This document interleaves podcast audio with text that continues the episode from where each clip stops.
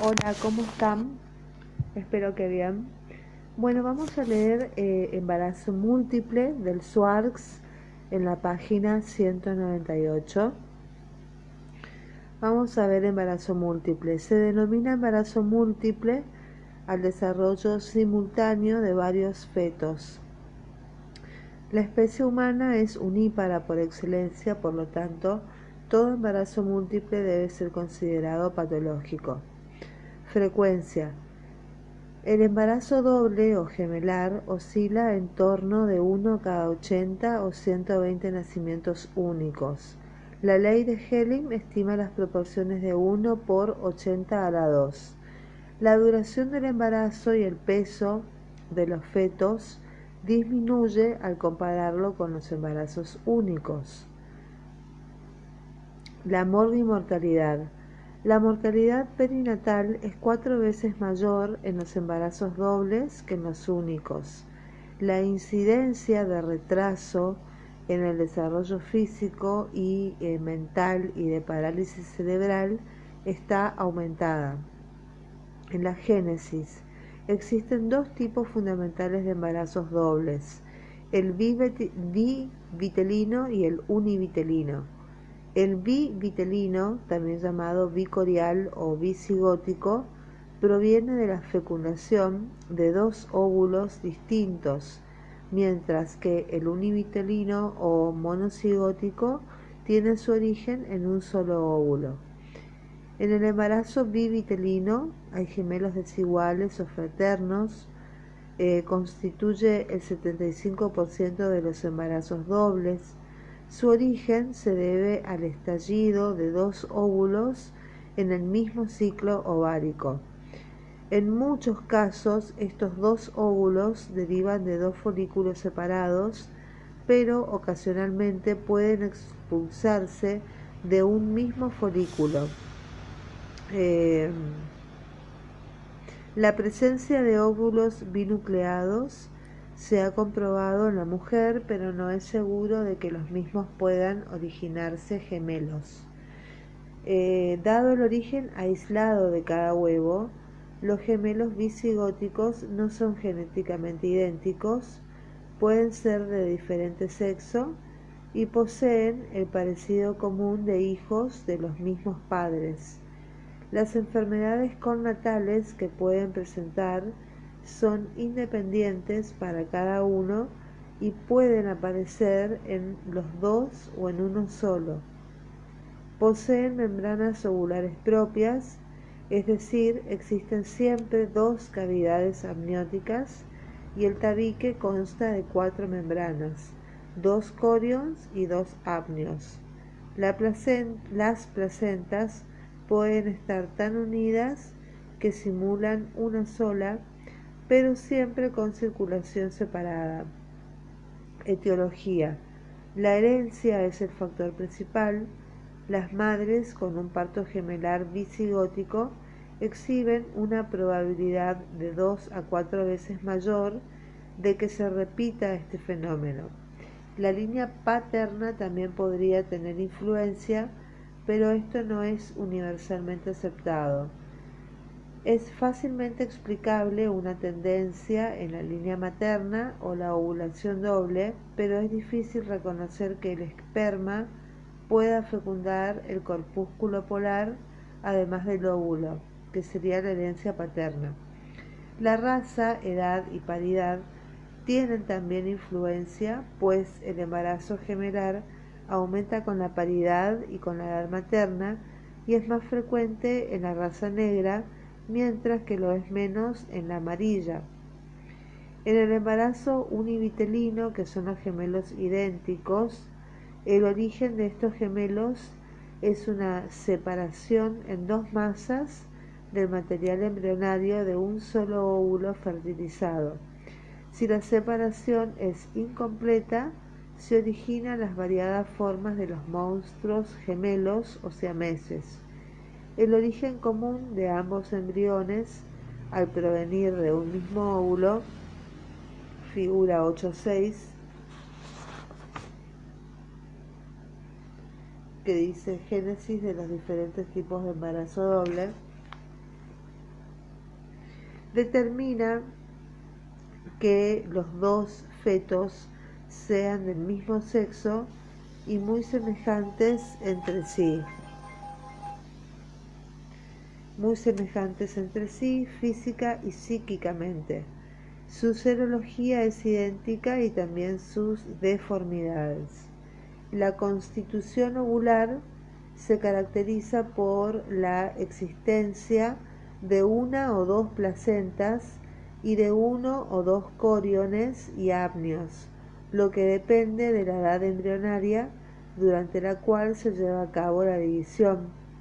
Cuando ésta se efectúa en el primer día de la gestación, el estado de blastómero de dos a cuatro células antes de la diferenciación en embrión y trofoblasto, los gemelos presentan dos placentas, eventualmente una sola, dos coriones, o sea, son bicoriales, y dos apnios, o sea, biamnióticos.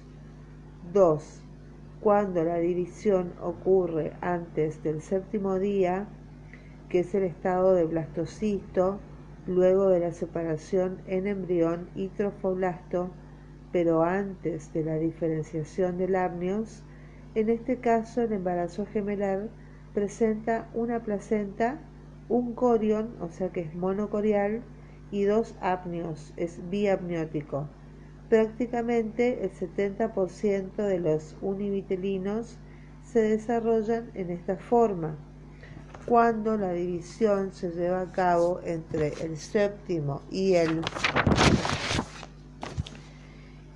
decimotercer día del desarrollo, que sería luego de la formación de un apneos común, el resultado es un embarazo gemelar univitelino con una placenta monocorial y monoamniótico. 4.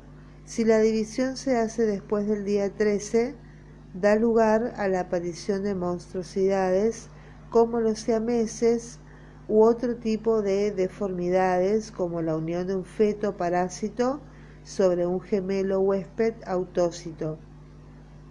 Los cordones umbilicales nacen independientemente, pero son posibles las adherencias entre ambos. En la placenta existen anastomosis entre ambas circulaciones. Si las presiones son semejantes, no se influyen entre sí si estas son diferentes, se produce el síndrome de la transfusión, que es un gemelo grande y pletórico, que es el feto transfundido, y otro hipotrófico y anémico, que es el feto transfusor.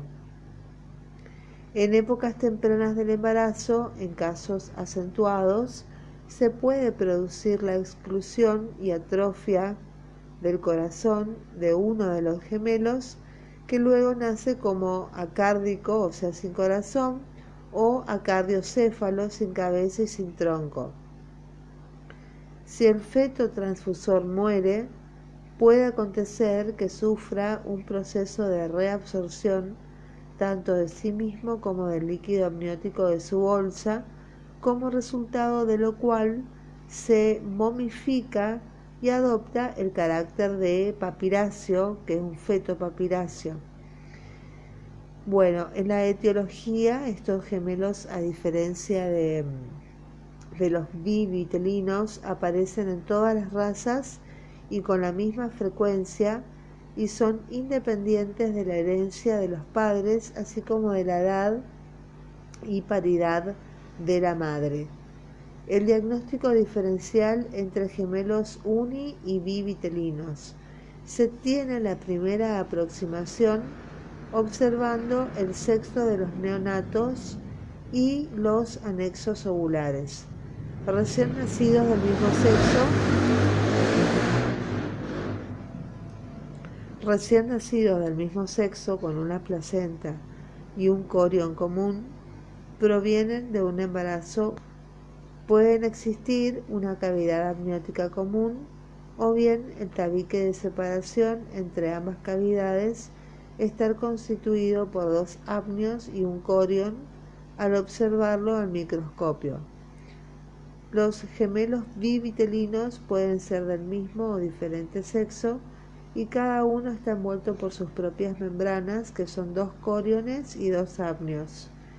En el diagnóstico, hasta el advenimiento de la ecografía, el diagnóstico de embarazo doble era muy difícil en primera mitad de la gestación, no así en los meses finales, y clásicamente se escriben signos de presunción y signos de certeza.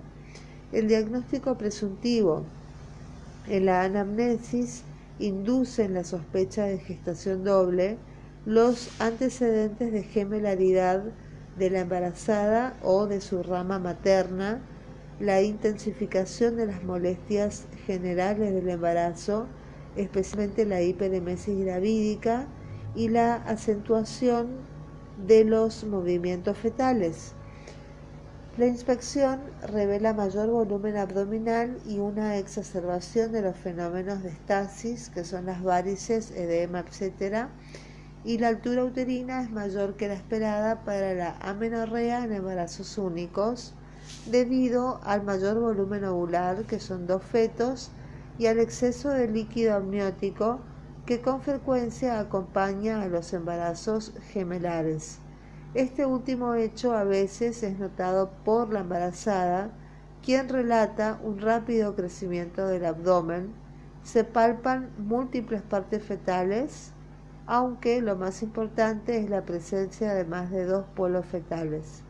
La palpación de dos polos iguales, que son dos cefálicos o dos podálicos, o dos polos distintos demasiado juntos o muy separados, orientará también hacia el diagnóstico. La palpación informará además sobre la situación y presentación de los fetos, pudiéndose hallar todas las combinaciones posibles. El hallazgo de dos focos de auscultación máximos en distinta ubicación, separados por una zona de silencio, también puede contribuir al diagnóstico para que dicho signo posea valor es necesario que exista como mínimo una diferencia de 10 a 15 latidos por minuto. Muy bien, aquí nos quedamos en la página 201. Seguiremos con diagnóstico de certeza. Bye bye, que tengan un buen día. Chau, chau.